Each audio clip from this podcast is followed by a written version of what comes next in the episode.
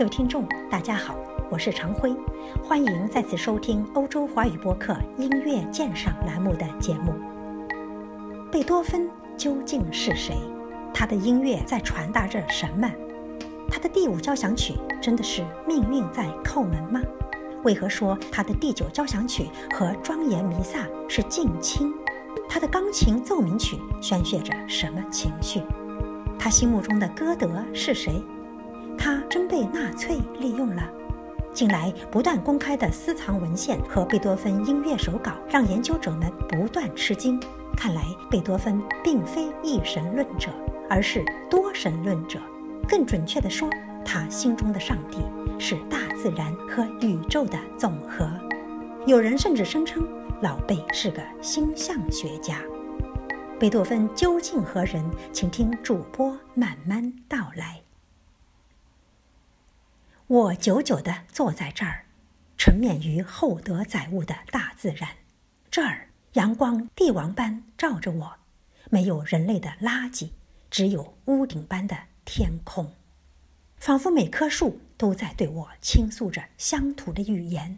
神圣，神圣！这令人愉悦的森林，这无以言达的。甜美宁静。这些写于维也纳郊边小镇巴登的日记，展露着贝多芬的心灵抑郁。不过，贝多芬不只是大自然之子，在英国指挥约翰·加德纳 （Sir John Eliot Gardiner） 眼中，他是个以大脑的纯粹意志剥离政治气候和社会影响，最终企结精神自由的音乐家。对于政治态度。他并不执着如一，更多是率性之举，就像知识分子中的极端自由主义者。他与格雅同样关注拿破仑时代，关注社会变迁，但他超越了世事纷争，以他心中的理想构建出正义、权利和自由的乌托邦。加德纳在一场贝多芬研讨会上这么说：“自由的乌托邦，一个无人之境。”理解贝多芬不难，只要理解自由的含义。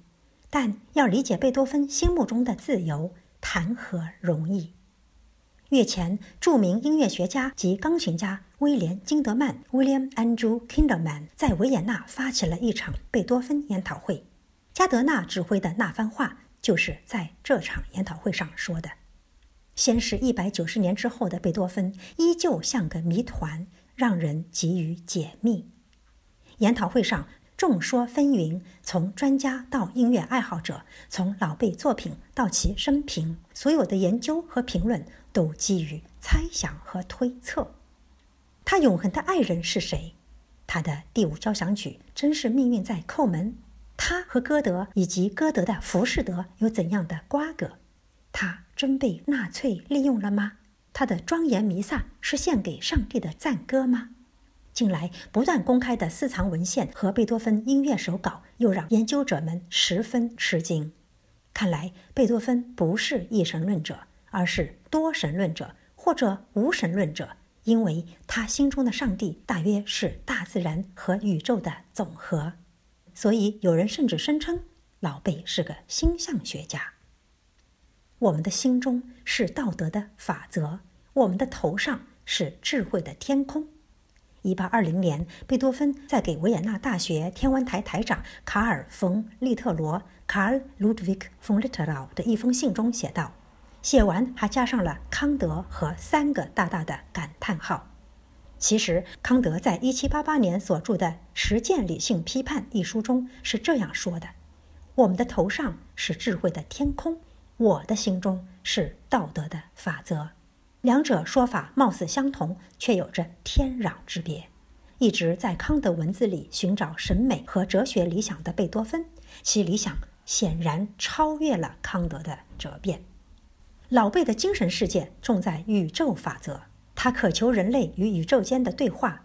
他所做的只是以音乐的形式帮助这场对话达成终极默契。他的诸多钢琴奏鸣曲传达着这种心境。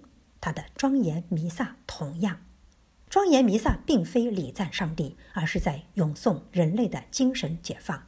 庄严弥撒的近亲第九交响曲更是借欢乐颂的大合唱，反对战争，歌咏和平。他唯一的歌剧《费德里奥》，其女主角利奥诺拉无视压迫和恐惧，成为宇宙间纯洁而至高力量的象征。金德曼先生发起的研讨会，给维也纳的贝米带来了福音，也加深了主播对老贝一贯的理解。都知道，裴多菲在其格言里说：“生命诚可贵，爱情价更高。若为自由故，两者皆可抛。”一八四八年，这位匈牙利诗人为祖国摆脱奥地利帝国统治、获得民族独立而大发感慨的时候，贝多芬已经作古。倘若老贝活着，或许他会对裴多菲说：“自由无关乎生命和爱情，自由是精神的无拘无束。”是超越感性认知后的理性自在。其实性情怪张的贝多芬并不自在，他愤世嫉俗，与邻里街坊相处，动辄一触即发，不乏争执。在维也纳居住的日子里，他搬了四十二次家。与人群格格不入的他，与权贵交往也不乏微词。他甚至责骂自己一向崇拜的歌德，太取悦于宫廷氛围，而失去诗人本色。看穿拿破仑的狼子野心后，老贝奋笔疾书。他不过是个普通人，如今却想践踏所有人权，以满足他的狂妄。他还以为自己高于其他人类呢，这个暴君。从生理和心理层面看，贝多芬敏感多疑，如绝大多数世人，凡夫俗子一枚，甚至很神经质。囊中羞涩加上耳聋，更令他窘迫而时常愤怒。但音乐发现了他。也拯救了他，在音乐里，天才的他实现了自我救赎。在音乐里，他看见了自己的精神长河，可以如神一般光芒四射，渡己渡人。走进大自然的贝多芬是在自救，拿起纸和笔的贝多芬，则是凭超强的悟性，借康德的哲思，以音乐的表达，在实现自我救赎后，铺开了一条超度人类的。通衢大道，各位听众，今天的节目到此结束，感谢收听，我们下次再会。